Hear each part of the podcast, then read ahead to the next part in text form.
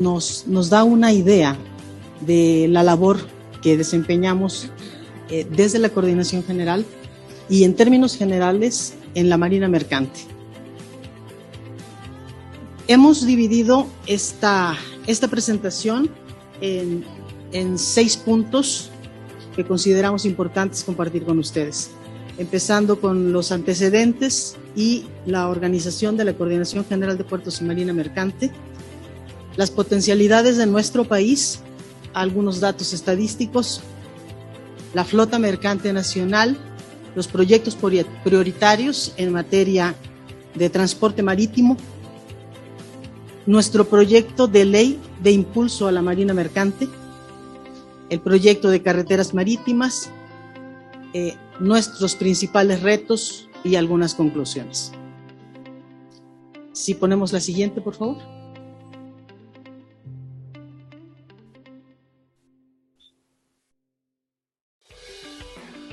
Definitivamente nuestro país es una nación marítima.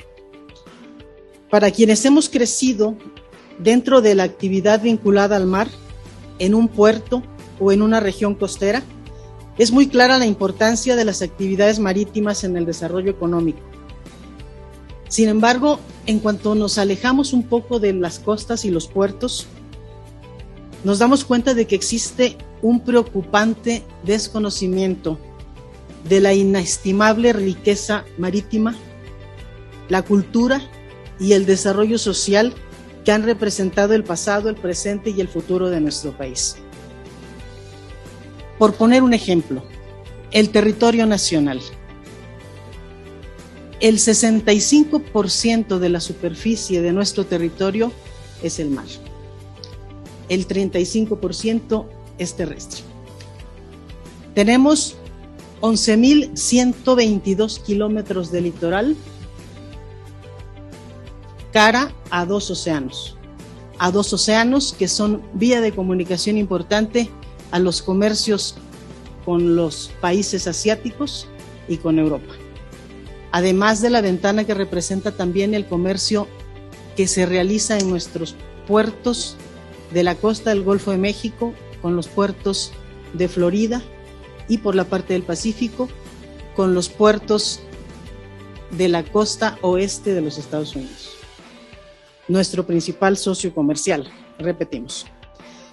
En este sentido, estamos conscientes de que el avance en la comprensión del vínculo que tenemos con el mar es directamente proporcional al aprovechamiento del enorme potencial que tienen nuestros mares y costas. La siguiente, por favor. Eh, como lo comentamos en el, en el video, la Coordinación General de Puertos y Marina Mercante recientemente, en el mes de junio del año pasado, eh, fue sectorizada nuevamente a la Secretaría de Marina. Nuevamente porque la, la administración de la Marina Mercante y los puertos nacen con la Secretaría de Marina, posteriormente se transfieren sus recursos y facultades a la Secretaría de Comunicaciones y Transportes y ahora Estamos de regreso en Secretaría Marina desde junio del año pasado.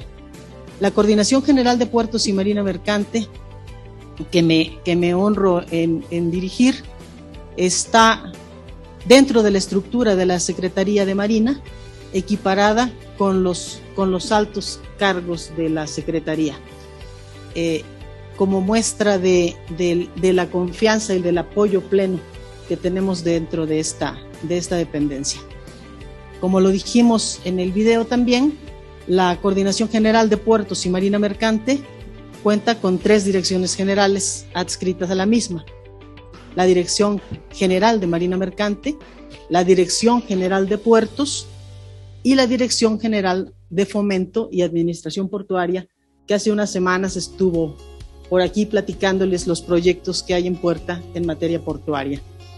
Eh, por, ese motivo no voy a, a, darles mucho más detalles en, en términos portuarios. En esta ocasión vamos a compartir con ustedes información que tiene que ver específicamente con los barcos, con el comercio marítimo. con las embarcaciones que son las eh, mediante las cuales se realiza el comercio internacional de las mercancías que entran a nuestro país por nuestros puertos y también salen por los mismos. Además de otras actividades que también, que también se desarrollan como especialidades dentro de la Marina Mercante. Eh, en este caso, queremos compartir en esta, en esta diapositiva cuál es el mandato que tenemos como coordinación. Estamos comprometidos a dar cumplimiento a lo que establece la, la ley de planeación y el programa sectorial de comunicaciones y transportes 2020-2024. ¿Por qué comunicaciones y transportes? Porque cuando se elabora y se aprueba el programa sectorial, la coordinación estaba dentro de la Secretaría de Comunicaciones y Transportes y estamos trabajando en que ese mandato pase al programa sectorial de la Secretaría Marina. Estamos en ese proceso. Esto, esta encomienda es incentivar la modernización de la infraestructura portuaria, el impulso al transporte marítimo, la conectividad intermodal, que convertirá los puertos mexicanos en verdaderas plataformas logísticas, incentivando la sustentabilidad en el transporte de personas y de mercancías. Esa es la principal labor que tiene la Marina Mercante, el transporte de personas y de mercancías. Nuestra labor es comercial, es económica, nuestra labor es arropada y protegida, respaldada por la Secretaría de Marina, es inminentemente civil. Nosotros, aunque uniformados, somos civiles. Marinos civiles. Por favor, la que sigue. Ahondando un poquito más sobre las funciones de la, de la coordinación general, eh, les quiero comentar que también se conduce, se evalúa la planeación y el funcionamiento del subsector marítimo portuario con una visión integral y estratégica. Esta función la realizamos fortaleciendo el desarrollo de operaciones eficientes en los puertos. Los puertos no tienen la función de almacenar mercancías. Los puertos, eh, eh, me atrevo a decirles que mientras menos tiempo pase la mercancía dentro del puerto, el puerto es más eficiente el puerto tiene la función de ser un nodo dentro de la cadena logística del transporte de las mercancías, para de ahí salir distribuida al interior del país. Esto significa que la labor de los puertos, las actividades portuarias, no se limitan a la ciudad o al estado que los alberga. Tiene un impacto a nivel regional, estatal, nacional y más adelante les voy a dar algunos detalles para que entendamos el impacto mundial que tiene el comercio marítimo.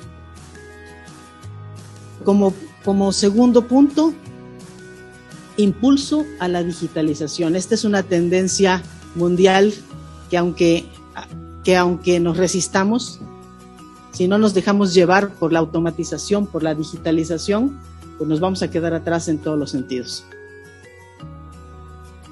Cumplimiento de los compromisos ambientales. No podemos pasar por alto el cuidado al medio ambiente marino. Establecimiento de modelos de inversión público-privada. La cooperación que tengamos con nuestros socios en las terminales portuarias es muy importante para, para conseguir eficientar los procesos que se llevan a cabo en, los puertos. Agilidad en cuestiones administrativas, teniendo en mente las múltiples actividades económicas que dependen de nuestro servicio el establecimiento de indicadores para el adecuado seguimiento de los proyectos y actividades, teniendo presente de que lo que no se mide no se puede mejorar. La que sigue, por favor. ¿Qué atribuciones tiene la Secretaría de Marina en materia marítima después de la transferencia de la coordinación de la SST a la Secretaría de Marina? En la diapositiva podemos observar las diversas gestiones que se llevan a cabo relacionadas con la industria marítima. En la, en la parte de la columna izquierda podemos encontrar cuáles son las facultades de la Dirección General de Marina Mercante autorización de agentes navieros. ¿Qué son los agentes navieros? Son las personas físicas o morales que apoyan a las embarcaciones que llegan a un puerto a realizar todas las gestiones administrativas necesarias para que el puerto opere, para que el buque opere en el puerto cumpliendo con toda la legislación de cada país. En este punto, vale la pena detallarles que cuando una embarcación llega a un puerto, todos aquellos que estuvieron en el puerto de Veracruz pueden dimensionar esta actividad. Eh, el puerto llega del extranjero con mercancías, tripulantes, un buque de, de otro país, de, abanderado en otro país, llega a México. Es imposible que ese capitán conozca cuál es la legislación, las gestiones y los trámites que tiene que hacer para descargar su mercancía legalmente en nuestro puerto. El agente naviero es el que se encarga de hacer ese enlace entre el buque y su empresa, su capitán y nuestras autoridades en México. Desde la Capitanía de Puerto, la aduana, migración, sanidad internacional, etcétera. Todos los, los actores que, operan dentro del puerto y que van a hacer que las operaciones de ese buque que viene del extranjero sean ágiles en lo administrativo, en lo operativo, en lo técnico, pueda entrar a nuestro puerto y descargue y pueda zarpar a su siguiente destino sin retrasos administrativos, sin retrasos operativos. Eso hace un agente naviero. Y ese agente naviero es autorizado por la Dirección General de Marina Mercante. Autoridad en educación marítima. Este es un punto interesante.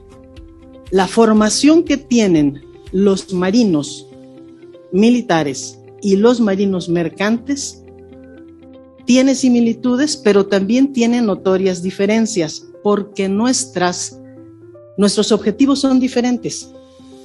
Es decir, los marinos militares están preparados para salvaguardar los intereses de México, su territorio, su población, mantenerla a salvo. Y los marinos mercantes tenemos una formación que nos permite operar los buques que transportan las mercancías. Si nos especializamos un poco más, podemos dedicarnos a exploración petrolera, a construcción costa afuera, por ejemplo, bueno, todos conocemos eh, eh, el potencial petrolero que tiene la sonda de Campeche y todo el Golfo de México. Los marinos mercantes con cierta especialización operan los buques que ayudan en la exploración petrolera, en la pesca industrial, en el transporte de pasajeros, en la operación de los buques eh, cruceros turísticos. Esa es la enorme diferencia entre los marinos mercantes y los marinos militares. Vengo a hablarles un poco más acerca de la labor de los marinos mercantes y las condiciones en las que se encuentra nuestra marina mercante en este momento. Otra de las facultades de la Dirección de Marina Mercante regula los servicios de pilotaje. ¿A qué se refiere esto? Cuando un barco llega a un puerto, el capitán de ese barco conoce perfectamente su barco, pero no el puerto. Hay un capitán especialista en ese puerto que es un marino mercante que se especializó en maniobrar buques en un puerto determinado. Ese capitán recibe al barco que viene del extranjero, lo aborda y sin tener el mando de la embarcación, sino como un asesor del capitán, le ayuda a meter el barco, cruza escolleras, y entran hasta el muelle, amarran el barco y empiezan operaciones. En ese momento el piloto de puerto desembarca. Y lo mismo para la salida. Es decir, es un asesor en la maniobra del barco dentro del puerto, porque ese piloto conoce em, las corrientes, conoce el viento predominante, conoce los remolcadores que van a asistir a ese buque a poder, poder atracar en el muelle que le corresponde. Esto hace la maniobra más segura. Podemos imaginar el impacto económico que tendría que por un accidente, que por una falta de pericia en la maniobra de meter un buque, el puerto quedara bloqueado. Entonces, es necesaria la labor del piloto de puerto. Los pilotos de puerto operan en todos los puertos del mundo y cada país regula cómo se va a dar este servicio y cómo se va a autorizar y a quién se va a autorizar que sea piloto en qué puerto. Eso lo norma la Dirección General de Marina Mercante. Cuotas y tarifas correspondientes con el registro público marítimo.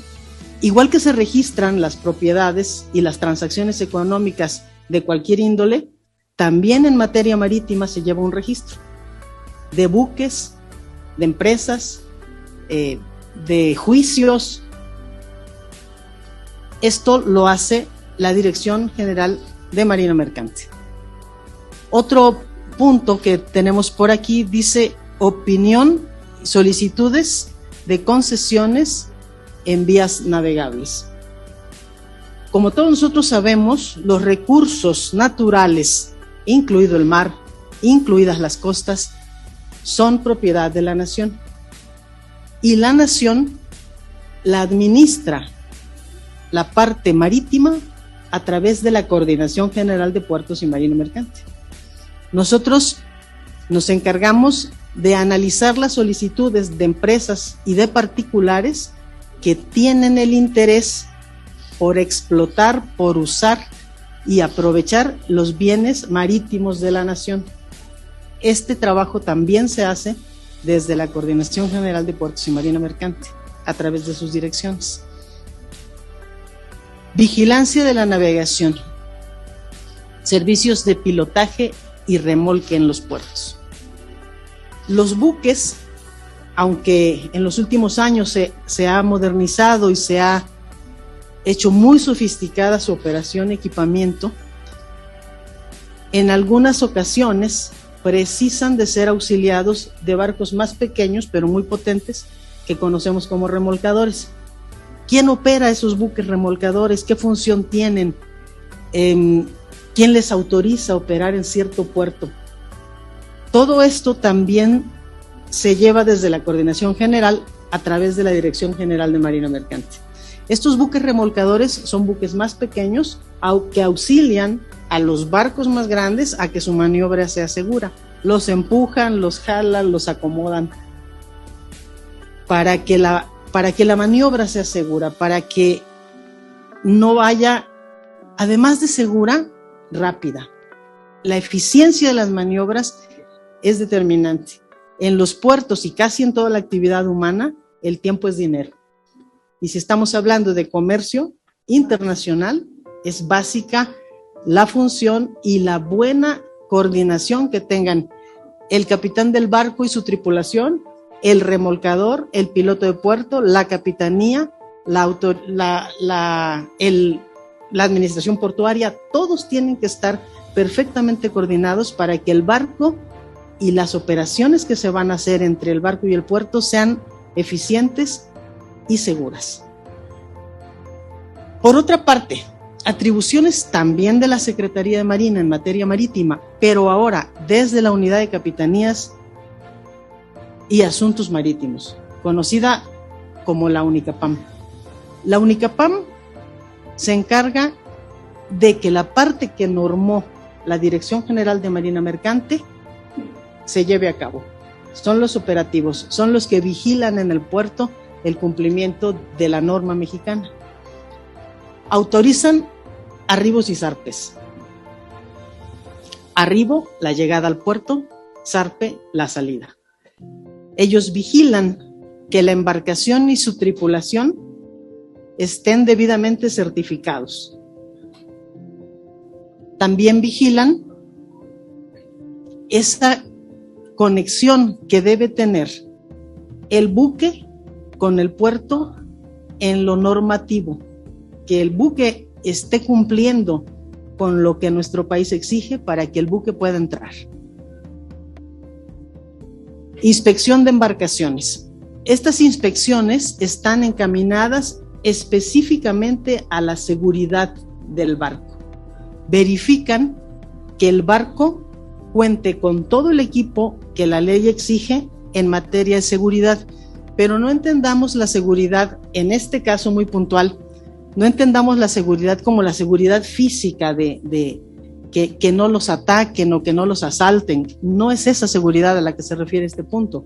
Este punto se refiere a la seguridad operativa, que la gente conozca acerca de em, cómo responder en una emergencia, un incendio, una varada del, buque. Una varada es cuando toca el casco, toca el fondo. Em, un naufragio. ¿Qué hacer en ese momento? La tripulación del barco tiene que estar certificada para poder responder en una situación de esa naturaleza. Entonces, una pequeñísima parte de estas inspecciones se refiere a eso, a revisar que la tripulación cuente con la certificación necesaria que el buque esté certificado, que los equipos estén certificados, que estén vigentes, que estén completos, que estén en su sitio, que tenga los permisos necesarios para operar. En el caso muy importante de los servicios de pasajeros y turismo náutico. Importante por qué?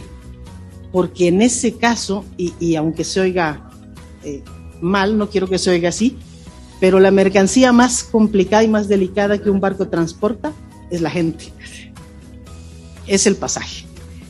Las tripulaciones que dan esos servicios tienen que ser muy especializadas. ¿Por qué? Porque si bien es cierto, la tripulación es de profesionales, el pasaje no.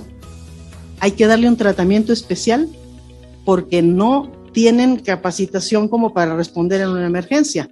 La tripulación tiene que estar capacitada para, además de atender las necesidades del buque, atender las necesidades de la gente. Ordenar maniobras en embarcaciones. ¿A qué se refiere esta facultad?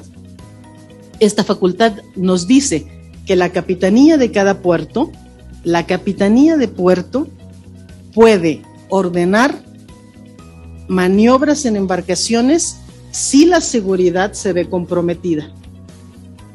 Solamente en ese caso tan específico, la Capitanía de Puerto puede ordenar una maniobra. Por ponerles un ejemplo, eh, supongamos que hay un buque que está navegando frente a un puerto, no va a entrar al puerto, pero está navegando ahí y pierde su capacidad de maniobra. O se queda sin propulsión, le falla la máquina. La Capitanía de Puerto le puede ordenar a los remolcadores, salgan inmediatamente y auxílienlo. Después averiguamos quién paga. Pero mientras, el capitán de puerto tiene esa facultad. Él es el encargado de cuidar que su puerto esté seguro. Y como último punto, regular y vigilar las vías navegables. Que los canales de navegación, que las escolleras, que los mismos muelles cuenten con las condiciones seguras para que los buques operen. Es decir, el señalamiento marítimo, las boyas, los faros, que todo funcione, que, que tengan la profundidad adecuada, que todas las condiciones físicas de la infraestructura del puerto tengan las condiciones necesarias para que las operaciones sean seguras y sin riesgo. Ok, la siguiente, por favor. En materia portuaria. Eh, como lo comentaba hace, hace un momentito, no voy a ahondar mucho en este tema. Ya el, capitán Gómez, nuestro director de fomento, estuvo platicando con ustedes aquí este, este tema portuario, pero sí no quiero dejar de mencionarles que es facultad de la Secretaría de Marina a través de la Coordinación General de Puertos y Marina Mercante normar en materia de puertos. ¿Por qué quiero hacer este comentario? Aquí es donde vale la pena diferenciar entre la Dirección General de Fomento y Administración Portuaria y la Dirección General de Puertos. La Dirección General de Puertos es normativa. La Dirección General de Fomento es administrativa de las administraciones portuarias federales. Más adelante eh, voy a puntualizar este, este punto. La actividad es corporativa de una empresa, la que tiene fomento. La que tiene puertos es normativa. Puertos regula. Y también es desde donde se analiza si es viable, procedente o no un proyecto portuario. Desde el punto de vista de la normatividad. Desde ahí salen los permisos, las concesiones, las autorizaciones en todo el litoral mexicano. No nada más en las administraciones portuarias. Tenemos también terminales y recintos que no están concesionados, que no están dentro de lo que se concesionó a una administración portuaria. Vamos a hablar de esto un poquito más adelante. La que sigue, por favor. Nuestro sistema portuario nacional. En este punto, eh, quiero, quiero puntualizar precisamente lo que hablaba con relación a las administraciones portuarias, eh, actualmente denominadas así PONAS. A lo largo de todo el territorio nacional, tenemos 14 administraciones portuarias concesionadas a empresas paraestatales federales. Esas son las que a nivel corporativo, les decía, se administran desde aquí, a través de la Dirección General de Fomento de Administración Portuaria. Tenemos otras dos que pertenecen al corredor del Istmo, Salina Cruz y Coatzacoalcos. Pero en nuestro territorio también tenemos administraciones portuarias que son estatales. Ejemplo de esto, Baja California Sur, Quintana Roo, Campeche. En Tabasco también hay una que es estatal, además de la federal que es Dos Bocas. En Tamaulipas tenemos una estatal también, además de Tampico y Altamira, que son federales. El programa sectorial, con el objetivo de fomentar el desarrollo regional, contempla una regionalización en cinco sistemas intermodales costeros. Estos, como pueden observar en, el mapa, no solamente incluyen los estados costeros, sino toda la región que puede ser influenciada por la actividad que se lleva a cabo en los puertos.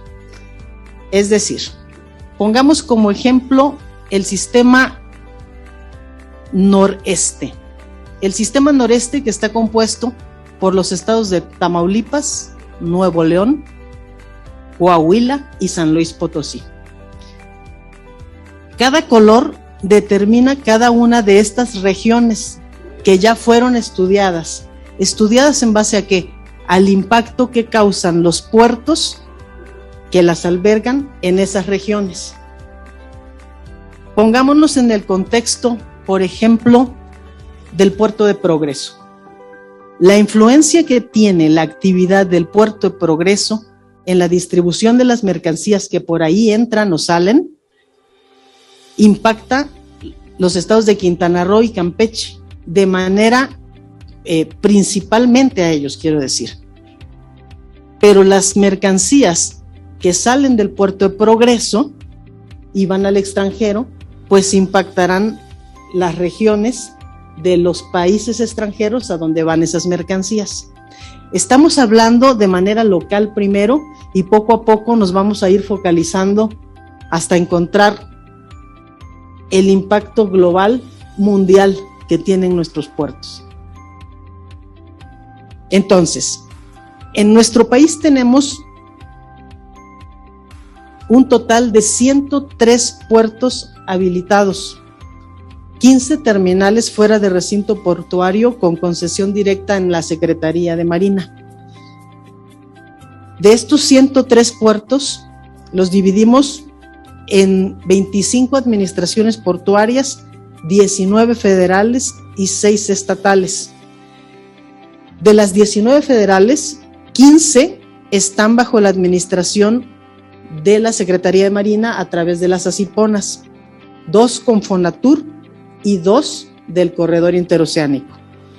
Las administraciones portuarias integrales estatales son Baja California Sur, Tamaulipas, el sistema portuario veracruzano, Campeche, Tabasco, Quintana Roo y la Administración Costera Integral Sustentable de Guaymas. El resto de los puertos se encuentran directamente bajo la Dirección General de Puertos adscrita a la Coordinación General. Eso es en términos generales el sistema portuario de todo nuestro país. La que sigue, por favor. ¿Qué formación precisa un marino mercante? Un oficial que tripula y puede llegar a comandar un barco de transporte de mercancías, de exploración de hidrocarburos, de construcción costa afuera. ¿Quién lo forma? ¿En dónde se forman estos profesionales? En México contamos con el Fideicomiso de Formación y Capacitación para el Personal de la Marina Mercante Nacional, conocida como el FIDENA. El FIDENA, sectorizado desde junio a la Secretaría de Marina, tiene la encomienda de administrar las escuelas náuticas mercantes de México. De las escuelas náuticas mercantes, en las escuelas náuticas mercantes se forma a los marinos profesionales en materia mercante de este país, a los marinos civiles, en cumplimiento con los estándares de la Organización Marítima Internacional. Los egresados de nuestras escuelas náuticas pueden tripular cualquier buque dedicado al comercio marítimo en México y en cualquier país del mundo. Dos carreras principalmente se, se dan en estas instituciones. Pero antes de hablar de las carreras, vale la pena decirles dónde están estas instituciones. Tenemos una en Tampico, de la que, valga decirlo, soy egresada, la Escuela Náutica Mercante de Tampico, la Escuela Náutica Mercante de Mazatlán, la Escuela Náutica Mercante de Veracruz y el Centro de Educación Náutica de Campeche. En las escuelas náuticas Mazatlán, Tampico y Veracruz se dan las carreras de piloto naval y maquinista naval, que después de un tiempo de formación, de navegación y de, y de más estudios, podemos conseguir los grados de primer oficial de cubierta y capitán de altura. El primer oficial de cubierta en México también es, tiene el, el cargo, el rango de capitán de la Marina Mercante. Es decir, piloto naval, capitán de la Marina Mercante y capitán de altura de la Marina Mercante. ¿Cuál es la diferencia entre estos tres niveles? Pues muy bien, la diferencia es el tiempo que se navegó, como los pilotos de aviación que, van ascendiendo por horas de navegación, nosotros ascendemos por tiempo a bordo. Este tiempo a bordo, ¿quién lo determina? ¿Cuánto tiempo necesita un profesional para ascender? Pues la Dirección General de Marina Mercante, que es la que norma. Sin embargo, eh, quiero comentarles que dentro de nuestra formación, la formación de los marinos mercantes mexicanos y de todo el mundo, está regulada por un convenio internacional dada la naturaleza global que tiene el comercio marítimo, el trabajo que se hace en los buques mercantes es el mismo en todo el mundo. Entonces, todos los profesionales que nos dedicamos al transporte marítimo tenemos como mínimo la misma capacitación en todo el mundo. Pero ¿quién determina cuál es el mínimo? la Organización Marítima Internacional de la cual somos parte y que México firmó el convenio de formación, titulación y guardia para personal de la Marina Mercante. Todos los marinos mercantes del mundo atendemos a este convenio. Nuestra formación atiende este convenio. Entonces, la Organización Marítima Internacional, de la que somos parte, establece cuál es el mínimo que debe cumplir un oficial de la Marina Mercante. Y en este sentido, como todos tenemos la misma formación, permite que los países firmen convenios entre ellos para que podamos tripular buques de otra bandera. Es decir, si hay convenio firmado con Panamá, podemos tripular buques de bandera panameña. Si hay convenio firmado eh, con España, podemos tripular buques españoles. Depende en los términos en los que se firma ese convenio. Por eso en principio decíamos que podemos operar buques de nuestro país o de cualquier otro país, si existe convenio. Eh, la que sigue, por favor. Algunas fotografías de, estudiantes de las escuelas náuticas y oficiales en formación. Eh, en estas fotos, eh, pues se describen algunas de las actividades que podemos, que podemos realizar en la Marina Mercante. En arriba, a la izquierda, es la imagen de, una tripulación que está, pues, una zona petrolera, no podríamos decir cuál es, pero es parte de, de nuestras actividades. Arriba en medio, arriba en medio, estamos viendo la imagen de un buque gasero. Todo lo que se pueda mover en buque, ya se trate líquido, gas, sólido, grano, etcétera, lo podemos operar en la Marina Mercante con los buques operados por los marinos mercantes que se forman en nuestras escuelas náuticas. La que sigue, por favor. Para que podamos conseguir todos estos objetivos, por supuesto que no lo podemos hacer solos. Necesitamos coordinarnos intersecretarialmente con, con funcionarios de otras secretarías y les hablamos acerca de nuestra labor, de nuestro trabajo y, por qué no decirlo, de la importancia económica que reviste para el país el comercio marítimo. En este sentido, hemos establecido líneas de comunicación con, con agencias como la CEA, la Agencia de Seguridad en Energía y Medio Ambiente, con la CONAGUA, con la CAMITRAM, con CENER, con con Hacienda, las aduanas, Secretaría de Energía, Relaciones Exteriores, Semarnat, tenemos muchos temas en común. Así es que la comunicación con ellos es importante. Y la comunicación con ustedes, con nuestros legisladores, es vital. La que sigue, por favor. Este es un tema un poquito doloroso el estatus de la flota mercante mexicana. Les comentaba que somos parte de la Organización Marítima Internacional y en el seno de la Organización Marítima Internacional, a través de sus, de sus múltiples comités, se deciden cosas vitales para la Marina Mercante Mundial. ¿Cuál es el peso de la opinión de un país en estos temas? Bueno, es el, el peso es la cantidad de barcos que tenga. En el seno de la, de la, de la Organización Marítima Internacional no es por buque, es por tonelaje. ¿Qué tonelaje manejas en tu flota nacional? Ese es el peso de la opinión que tengas como país.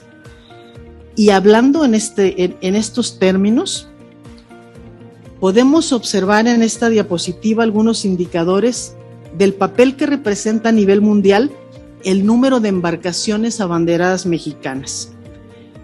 En rangos generales indica que toda la carga que se mueve en nuestros litorales y en el mundo, solo el 0.1% se transporta en buques con bandera de México. Decía que es un tema doloroso. Sí, sí lo es. Ah, hace unos 25, 30 años, seguramente muchos de ustedes escucharon eh, hablar de embarcaciones, de, de, empresas como Transportación Marítima Mexicana, como Tecomar, como Navimim, como transportadora de sal, la misma flota petrolera. ¿Dónde están todos esos barcos? ¿Qué pasó con nuestra Marina Mercante? Indudablemente, nuestros puertos han seguido creciendo y actualmente podemos presumir que en materia portuaria tenemos el mismo nivel, la misma eficiencia que muchos otros países, que países desarrollados. Y no ha sucedido lo mismo con la Marina Mercante. Al contrario, perdimos tonelaje. El mandato de la coordinación es fomentar el crecimiento de la Marina Mercante mexicana, fomentar su desarrollo. Para hacerlo, no vamos a hacerlo solos. Necesitamos de esa comunicación intersecretarial y necesitamos el apoyo de nuestros legisladores para que nos ayuden a darle impulso a los proyectos que, tenemos y que, es, y que es mandato y que es necesario. Si nosotros nos podemos, nos ponemos a analizar estos números, nos vamos a dar cuenta que en esos tremendos puertos que tenemos, lo que compramos nos lo traen y lo que vendemos se lo llevan. El 0.1% de lo que se transporta se hace en buques mexicanos. El resto es bandera extranjera. Afortunadamente, Existen esos convenios que le permiten a los marinos mercantes mexicanos tripular buques de otras banderas. Tenemos la institución. Cumplimos con los requisitos que exige la Organización Marítima Internacional para la formación de marinos mercantes, pero no tenemos en dónde trabajen esos marinos mercantes. ¿Qué significa? Que todo el mundo se va al extranjero. La que sigue, por favor. Comparativo del movimiento de carga y participación por tipo de tráfico. En estas gráficas podemos observar que el mayor movimiento de transporte en nuestro país, de transporte de mercancías, se realiza vía terrestre. Y los porcentajes de carga en tráfico de altura y cabotaje también los podemos observar aquí. Vamos a puntualizar. ¿Qué es tráfico de altura? El intercambio de mercancías que se hace entre puertos de países, de otros países. Ese es el tráfico de altura. El tráfico de cabotaje es el movimiento de mercancías vía marítima en puertos de nuestro país, aquí mismo. De progreso a Tampico es cabotaje, de progreso a Florida es altura. Voy para allá. Entonces, dentro de nuestro país estamos desaprovechando un medio de transporte que no necesita mantenimiento, el mar. No necesitamos construir nada, no necesitamos darle mantenimiento. Necesitamos ponerle atención a nuestros puertos y a nuestros barcos para aprovechar ese potencial. Necesitamos que nuestros productores agroalimentarios y los dueños de las cargas aprovechen la infraestructura de nuestros puertos. Necesitamos apoyar a los navieros mexicanos para que utilicen sus barcos, para que compren barcos, para que reparen sus barcos y nuestras mercancías dentro de nuestro territorio se muevan vía marítima. Este tipo de transporte es más eficiente, es más seguro y más barato. ¿Por qué? Pues por el volumen de mercancías que se mueve por barco. Esto no significa que queremos eh, quitarle actividad o quitarle mercado a otros modos de transporte, no, porque las mercancías que, que llegan a los puertos, ¿cómo van a salir? Pues por ferrocarril o por camión. Si se incrementa el movimiento en los puertos, se incrementa también el trabajo de los transportistas terrestres. Es un modo complementario de transporte. En fin, en el movimiento de carga por modo de transporte 2020, millones de toneladas son estos números. Autotransporte se lleva el 56, casi el 57%.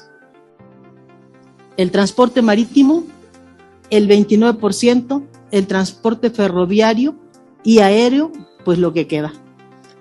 El total nacional, 900 900 millones de toneladas de carga. 900 millones de toneladas de carga se mueve en nuestro país. Se movió en el 2020. Solamente el 29% vía marítima, con el tremendo potencial que tenemos. Estamos desaprovechando. La participación por tipo de tráfico ya sabemos la diferencia en altura y cabotaje. Podemos ver los porcentajes. 2020, el 72% fue tráfico de altura y solo el 28% en cabotaje. Ah, en el 2000, perdón. En el, el año pasado, en 2021, podemos ver cómo ha disminuido el movimiento de carga en cabotaje, aumentando el de altura, afortunadamente. Pero esa disminución en el tráfico de cabotaje nos da la clave para pensar que conforme pasa el tiempo menos aprovechamos nuestro potencial marítimo. La que sigue, por favor.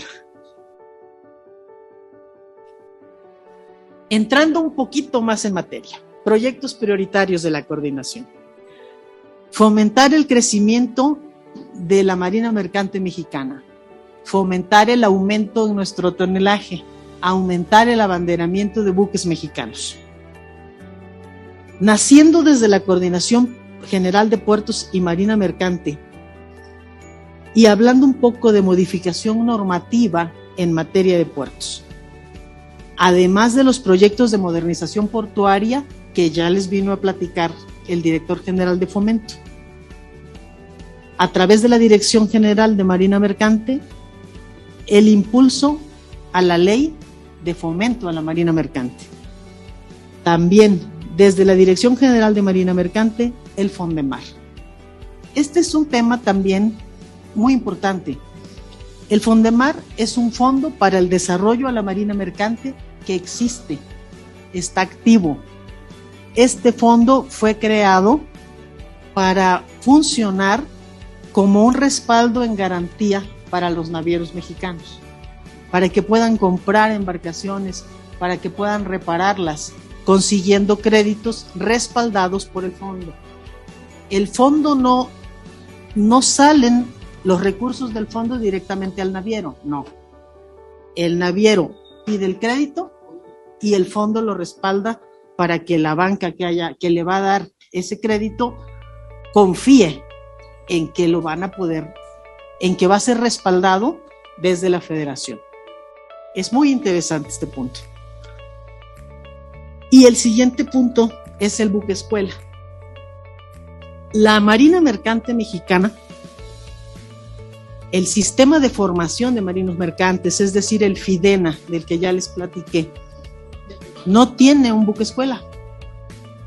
Tuvimos, sí, sí que tuvimos, y los que no somos de generaciones muy recientes, tuvimos la suerte de que nuestra formación estuviese eh, también apoyada por tripular, por navegar en un buque mercante que también hacía las veces de escuela antes de graduarnos.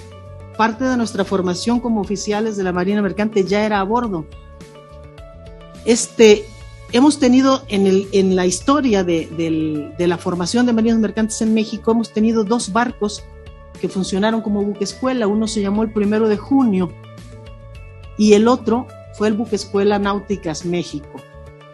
el buque Escuela Náuticas México fue construido en Holanda por ahí del año 1981 y estuvo funcionando como buque escuela hasta el 2005 aproximadamente, si no me equivoco. Desde el 2005 para acá, los estudiantes en formación en las escuelas náuticas mercantes no tienen, no cuentan con esta valiosa herramienta. Esto es uno de los objetivos principales que tenemos como coordinación general de Marina Mercante.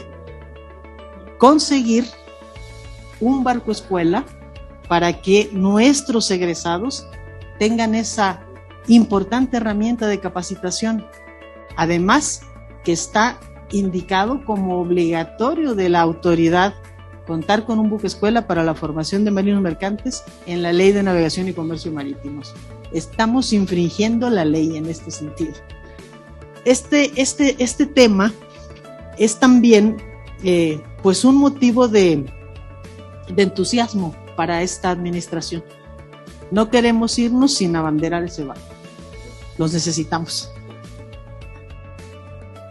Todos estos actores, todos estos, todos juntos, con el apoyo y el entusiasmo de, de los privados, de nuestros legisladores, de nuestros secretarios de Estado, queremos contagiarles esta imperante necesidad de desarrollar la marina mercante en México, esta imperante necesidad de tener proyectos que puedan ser alcanzables, cosas reales.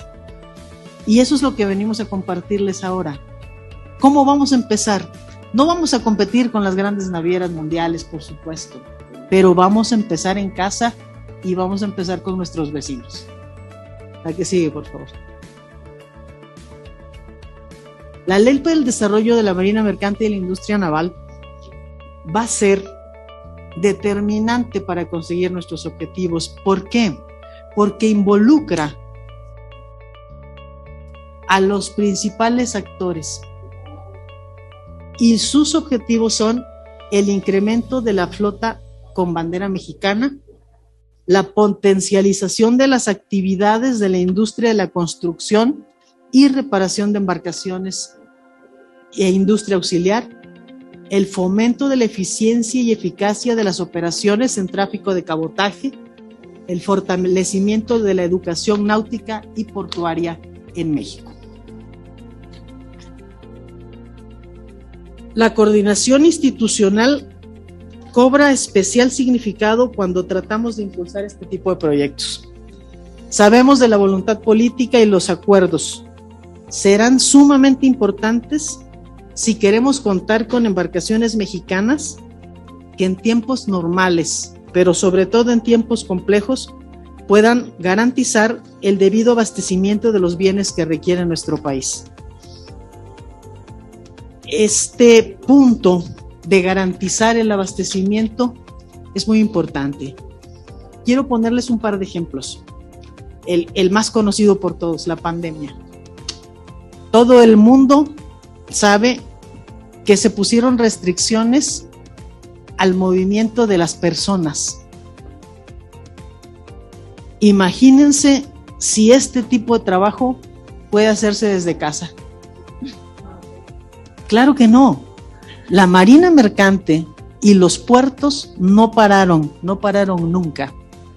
Por Altamira entraron el etanol y otras cosas necesarias para fabricar el gel.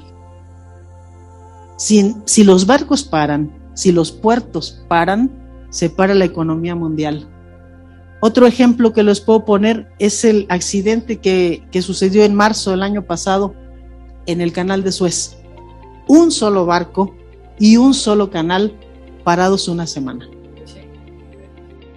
Las repercusiones han sido tales que hasta el día de hoy la industria automotriz no ha alcanzado sus niveles de producción porque no han terminado de llegar los elementos que necesitan.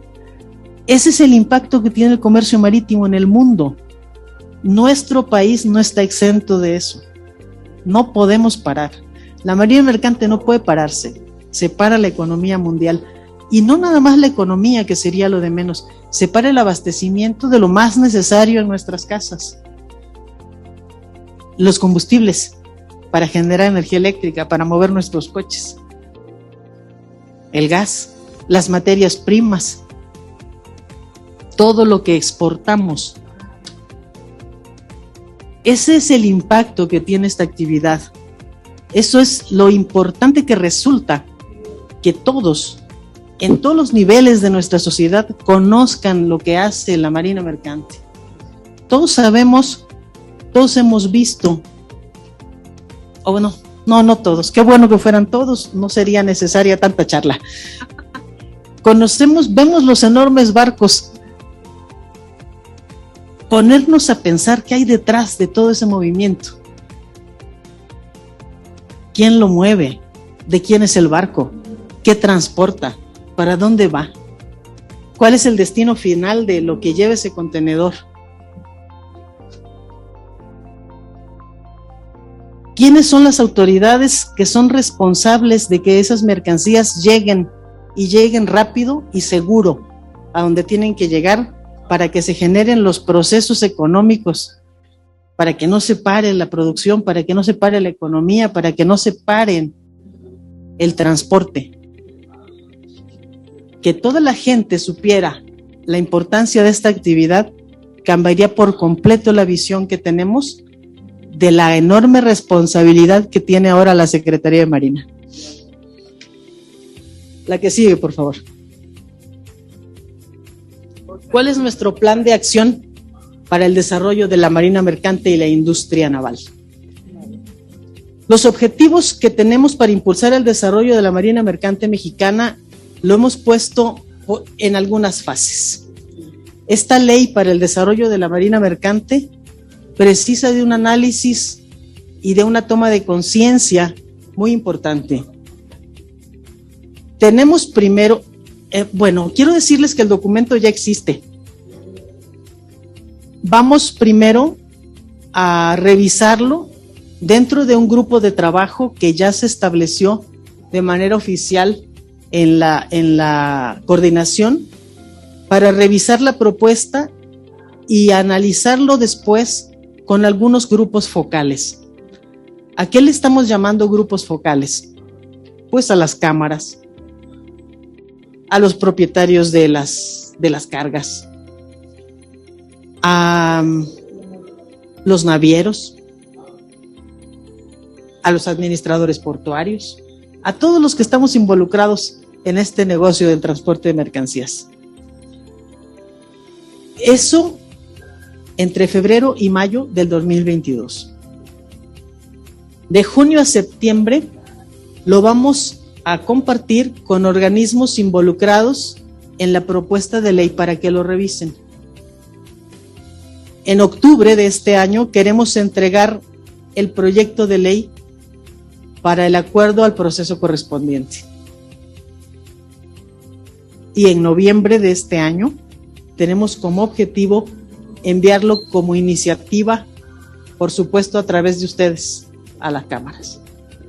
Es imperante que esto se realice en, este tiempo, porque sigue, el tiempo sigue pasando y no lo podemos perder como se ha perdido hasta este momento. La que sigue, por favor. Como antecedente sobre el cabotaje.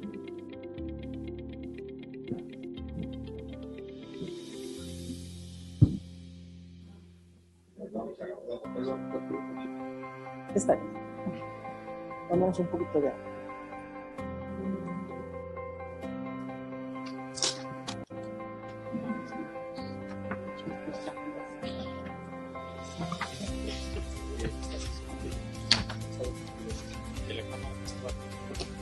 La. Ah, Pero pues sí, está así hay que ver. Ah, no, no, claro. Uno,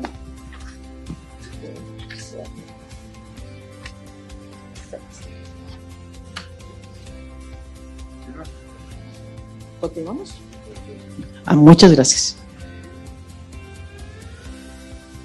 el tema del cabotaje y, y en las intenciones de impulsarlo no es nuevo.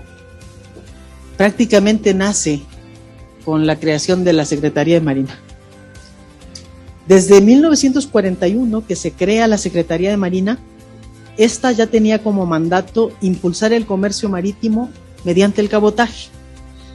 Y seguimos haciéndolo hasta el día de hoy, buscando posicionar este modo de transporte. En esta línea del tiempo pueden observar que en el 77 las atribuciones del, relativas a la infraestructura, a la infraestructura portuaria y la marina mercante pasan a la Secretaría de Comunicaciones y Transportes.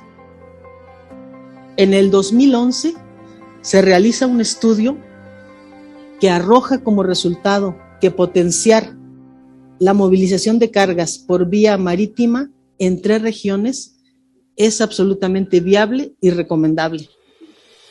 En el 2013 a 2018 se incluye otra vez en el programa sectorial de la Secretaría de Comunicaciones y Transportes y se repite del 2020 al 2024. En el 2020 se lanza el programa de carreteras marítimas Ven unas siglas en la parte de arriba donde dice antecedentes del cabotaje y transporte marítimo de corta distancia. Y les hablaba de que el plan, el proyecto, no es solamente a nivel nacional, a nivel local, sino también con nuestros vecinos, con algunos puertos en nuestras cercanías de los Estados Unidos Florida y California por la parte del Pacífico y también con los países de Mesoamérica que están muy interesados en participar con nosotros en el intercambio de sus mercancías con nosotros, con nuestros puertos, a través de algunos programas que ahora les voy a comentar. En junio del 2021, las facultades y recursos de la coordinación pasan a Secretaría de Marina e inmediatamente reactivamos el, el proyecto de cabotaje y transporte marítimo de corta distancia. La que sigue, por favor. Las carreteras marítimas es una estrategia para aumentar la eficiencia del traslado de personas y mercancías en rutas cortas entre puertos mexicanos y países vecinos. ¿Cómo funcionarían estas carreteras? Pues igualito que funcionan las carreteras terrestres con rutas establecidas y periodicidad puntual de la salida de las mercancías. Hablábamos de las definiciones, el cabotaje, transporte marítimo de mercancías entre puertos mexicanos, transporte marítimo de corta distancia con Mesoamérica, movimiento de mercancías y o pasajeros por mar entre puertos situados en países de Mesoamérica integrando una cadena intermodal de transporte. Intermodal de transporte. ¿Qué queremos decir con intermodal de transporte? Pues que utiliza muchos medios de transporte para llevar la mercancía de un lado a otro. Barcos, ferrocarriles, carreteras, utilizadas en una cadena logística. Transporte marítimo de corta distancia con Mesoamérica, crecimiento del intercambio comercial con nuestro principal socio. En, 2000, en, en el año 2020 se presenta el programa de carreteras marítimas. Se presentan como una estrategia para aumentar la eficiencia del traslado de personas y mercancías con rutas fijas, con frecuencias establecidas y la posibilidad de aprovechar las ventajas del transporte marítimo con otros modos de transporte entre puertos mexicanos y países vecinos. Los tipos de carga y las embarcaciones que serían utilizadas en este programa se muestran en la, en la lámina.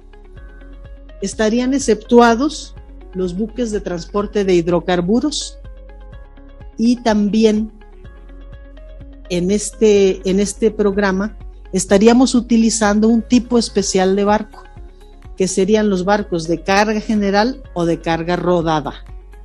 La carga rodada, pues la carga que por sus propios medios se sube al barco. Los, camiones, los coches, eso es carga rodada.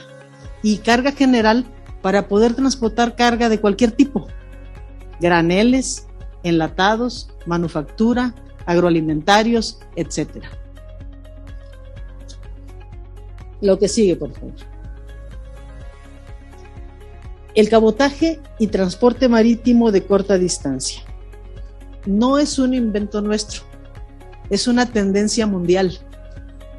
El transporte marítimo que aumente la participación en la distribución modal de la carga interna, que ya sabemos que se llama cabotaje, y de corta distancia internacional, debido a que reduce significativamente la generación de gases de efecto invernadero por el menor consumo de combustible por tonelada kilómetro. Esta, esta lista de, nos expresa los avances que ya tenemos en el proyecto. Insisto, el proyecto no es nuevo, lo retomamos porque nos pareció perfectamente posible, pues perfectamente viable y recomendable dadas las características que tenemos como país, dadas las características que tienen las cargas que necesitamos mover en el país y dadas las características de las empresas que pueden hacer este trabajo. Las carreteras marítimas es un programa que nace en el 2020. Lamentablemente, no estamos exceptuados a los efectos de la pandemia, suspendieron las rutas. Entre otras cosas, la pandemia y entre otras cosas, la falta de acompañamiento de las autoridades a los navieros. Los dejaron solos. Nosotros necesitamos darles incentivos para que se animen nuevamente a realizar y retomar las rutas. Ya tenemos avances muy importantes en esta materia. Y como uno de esos avances importantes les, queremos participar que los consejos agroalimentarios de México están interesados en transportar sus productos vía marítima. Estamos participando con ellos en todos los congresos a los que nos invitan y vamos a apoyarles a manifestar que el transporte marítimo es el más seguro, es el más eficiente y es el más conveniente para transportar sus productos. Y en este mismo sentido, en noviembre del año pasado, por una iniciativa del gobierno de Michoacán, se firmó un acuerdo con todos los estados costeros de la costa del Pacífico para crear la plataforma logística del Pacífico. Todos los gobiernos estatales del Pacífico están interesados en participar en el proyecto de transporte de nuestras mercancías vía marítima cabotaje. Evidentemente no podemos dejar de mencionar el corredor interoceánico, que si bien es cierto, no es un proyecto que esté a cargo de la coordinación, definitivamente vamos a estar inmersos con ellos. Son dos puertos, es Salina Cruz y Coatzacoalcos. Si nosotros consideramos que una carga que llegue a Salina Cruz va a poder salir de nuestro país por el otro litoral en cinco horas, logística y económicamente, eso, eso no puede fallar. Eso es un éxito rotundo si, si las cadenas logísticas están bien coordinadas. El proyecto Mesoamérica, este tampoco es nuevo y tampoco lo encabeza la coordinación, pero formamos parte de este proyecto que nos hermana con los países de Mesoamérica a través de la comunicación de, la Comisión de Transporte, que es parte de este proyecto.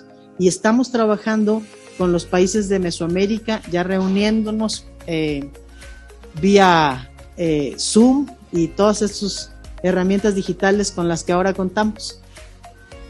El proyecto Florida es otro proyecto que nos va a ayudar a incentivar el transporte de mercancías vía marítima hace unas semanas tuvimos una reunión en las oficinas del almirante secretario con el cónsul de Florida que está impulsando este proyecto desde allá. Y también contamos con el apoyo de la Asociación de Autoridades Portuarias de América, la APA.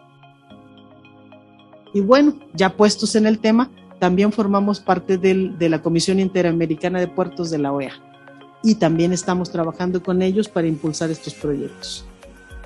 El ferry Ensenada San Diego es, es, es un proyecto muy puntual que tenemos desde el puerto de Ensenada para conectar vía marítima el puerto de San Diego y quitarle la, el, abarrotamiento que tiene vía terrestre ese cruce Ensenada-San Diego.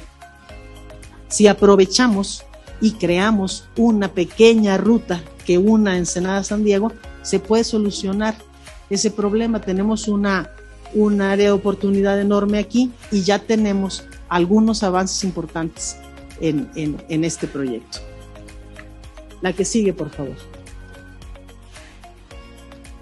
Este es un cronograma a corto, mediano y largo plazo de cómo queremos desarrollar estos proyectos.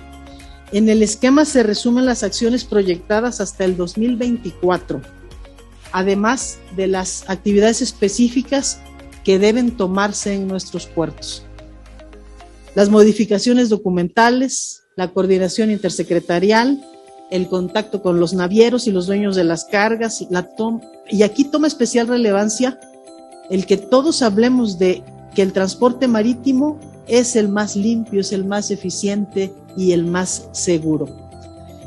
Es importante puntualizar, puntualizar aquí quiénes son los actores que necesitamos para que participen en este proyecto y sea exitoso. Evidentemente necesitamos carga para mover. Necesitamos el barco que mueva la carga. Necesitamos instalaciones en nuestros puertos que reciban esa carga. Necesitamos también que las autoridades de diversas secretarías, sobre todo las que participan como actores en, el, en el puerto, nos apoyen para que todos juntos movamos nuestras cargas vía marítima. Evidentemente, el apoyo de nuestros legisladores es sumamente importante porque hay algunos puntos de nuestra legislación que precisan ser modificados para que podamos nosotros ofrecerle al naviero y al dueño de la carga eh, beneficios, privilegios, si así los quieren llamar. Evidentemente esto tiene que ser con mucha prudencia, porque también tenemos convenios internacionales que es necesario respetar y cumplir. Así es que todos juntos, analizando y revisando, seguramente vamos a, a conseguir nuevamente activar nuestra Marina Mercante. La que sigue, por favor.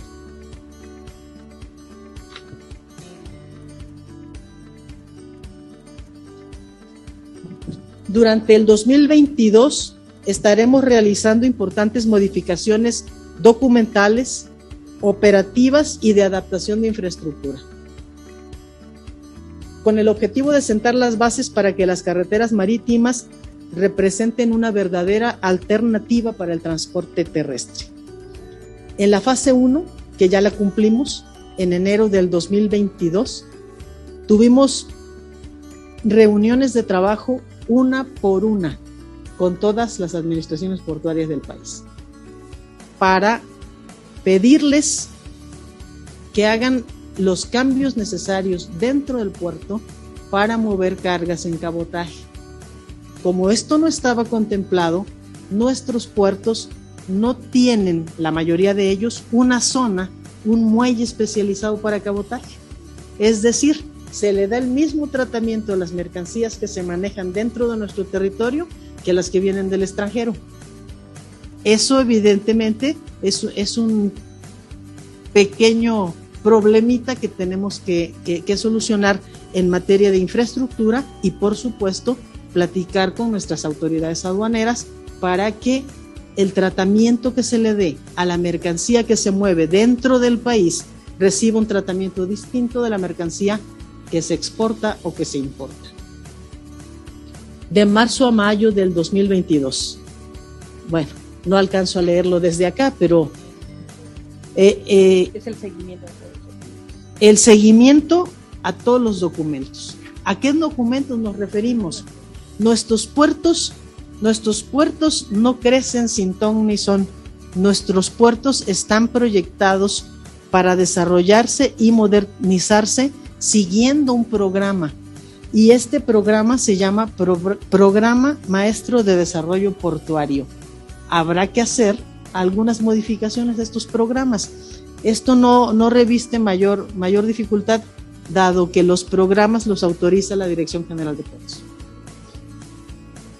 Las reglas de operación de cada uno de los puertos, los lineamientos aduaneros, mejorar las tarifas, las tarifas portuarias que se cobran a las mercancías en cabotaje deberán recibir un tratamiento especial dentro de nuestros propios puertos. Los objetivos, estrategias y metas relacionadas con el cabotaje y el transporte marítimo de corta distancia en los programas operativos anuales. Esos son los documentos que necesitamos modificar y que solamente y en realidad representan tra- trabajo interno, trabajo de la institución, de la coordinación de las administraciones portuarias, de la Dirección General de Puertos. Como, como fase final para mediados de este año y el año próximo, vamos a, a retomar las reuniones interinstitucionales, acuerdos intergubernamentales, mesas de trabajo con navieros, dueños de las cargas, organismos empresariales y todo aquel que esté interesado en el proyecto. La que sigue, por favor. Bueno, de esto este, creo que por, por la, la, emoción que me genera, eh, eh, lo dije antes, ¿no? Eh, la adquisición del buque escuela. El proceso de adquisición, el proceso de adquisición del barco escuela para la formación teórico-práctica de los estudiantes de las escuelas náuticas mercantes, el cumplimiento de la norma y la operación del mismo. ¿Qué queremos hacer? Pues evidentemente este buque va a tener la carga, la ruta, los permisos y el respaldo. Queremos que este buque entre directamente al proyecto de cabotaje o, de carretera marítima o al transporte marítimo de corta distancia. Entonces, tendríamos el esquema completo. La ventaja de este tipo de buque es que a bordo se realiza la formación práctica de los, de los oficiales de la Marina Mercante, pero además tiene la actividad de cualquier otro buque mercante que va a generar recurso para que podamos también crecer en este sentido de la formación de nuestros oficiales. Y aquí yo quisiera también, sin alargarme mucho en este tema, porque es un tema muy puntual, decirles que el, el Fideicomiso de Educación y Formación para el Personal de la Marina Mercante Nacional está viviendo una reingeniería completa. Vamos a crear la Universidad Marítima y Portuaria de México.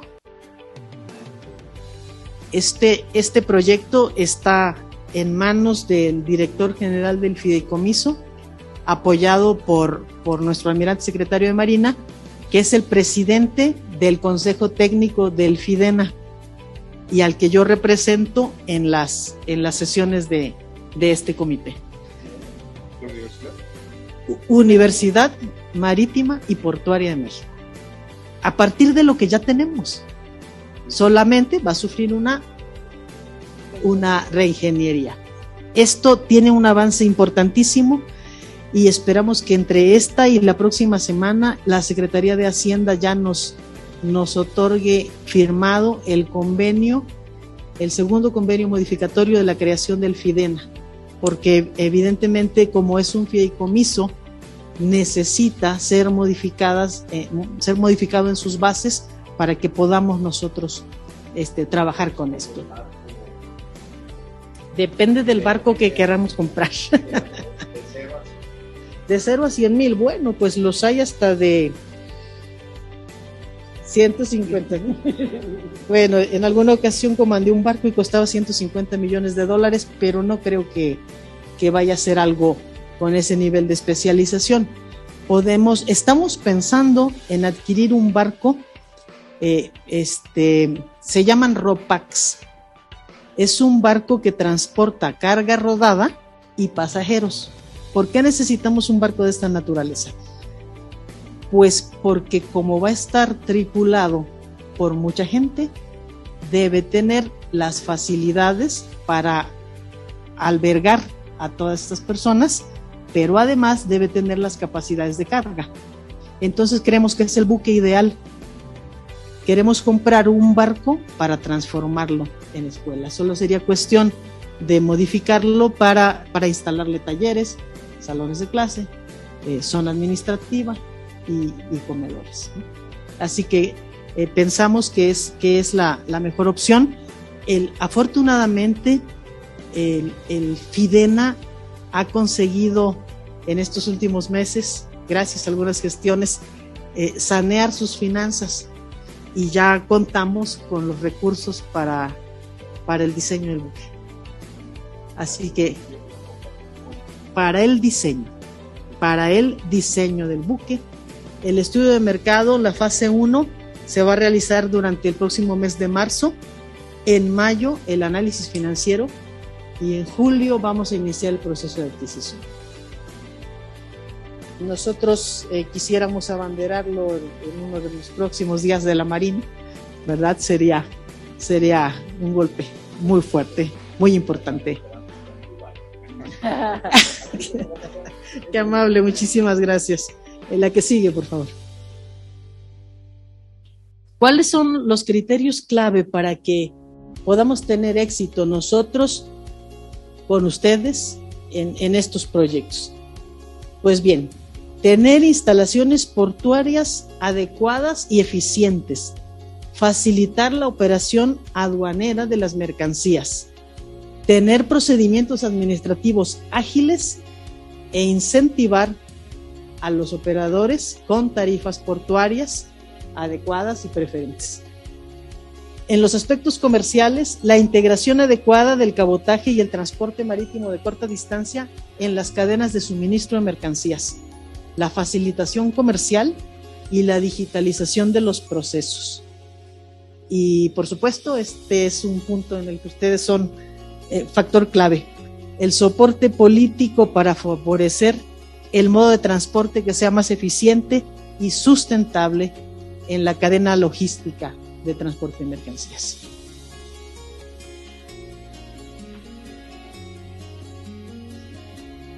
Conclusiones eh, para el tema. El fomento del cabotaje y transporte marítimo de corta distancia son el proyecto prioritario de la Coordinación General de Puertos y Marina Mercante de la Secretaría de Marina. Para cumplir nuestra encomienda vamos a seguir estableciendo alianzas público-privadas para lograr los avances significativos que necesita este proyecto prioritario. El entendimiento y la colaboración del Poder Legislativo son esenciales para que los puertos y la Marina Mercante de México sigan siendo de importancia estratégica para el desarrollo de nuestro país. Si tienen alguna duda, este es el momento. Muchas gracias.